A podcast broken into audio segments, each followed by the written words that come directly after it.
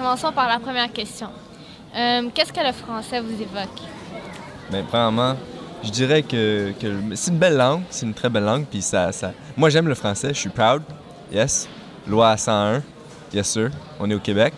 Puis euh, j'aime le français, mais des fois, euh, c'est trop compliqué pour rien. Des fois, euh, c'est bien plus facile de parler en anglais.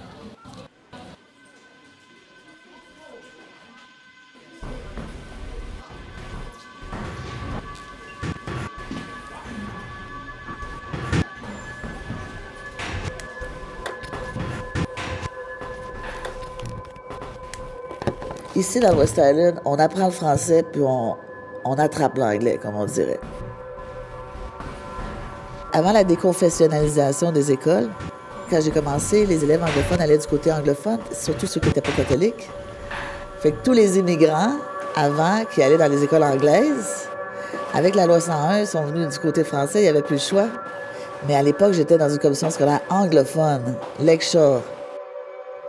Faut comprendre que moi, dans l'école que j'ai fréquentée, était à l'époque à la commission scolaire protestante du Grand Montréal.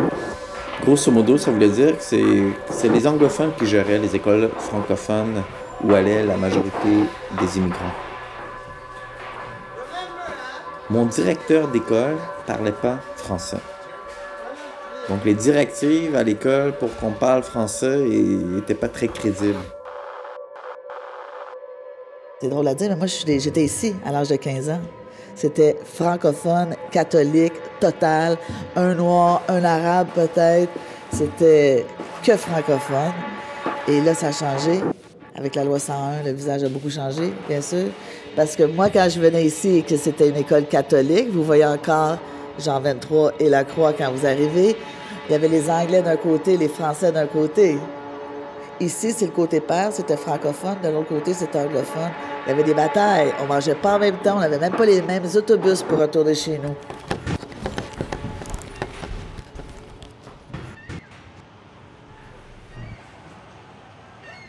il y a eu la loi 101 qui m'a obligé d'apprendre le français.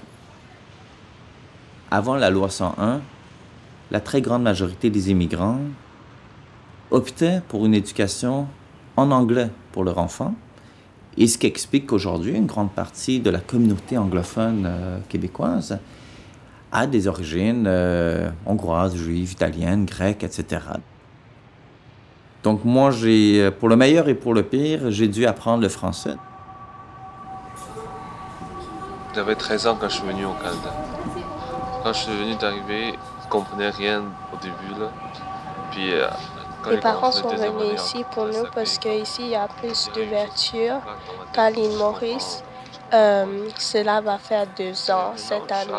Um, mes parents, mes parents ils vivent ici pour longtemps, ça fait comme un peu comme 22 ans déjà.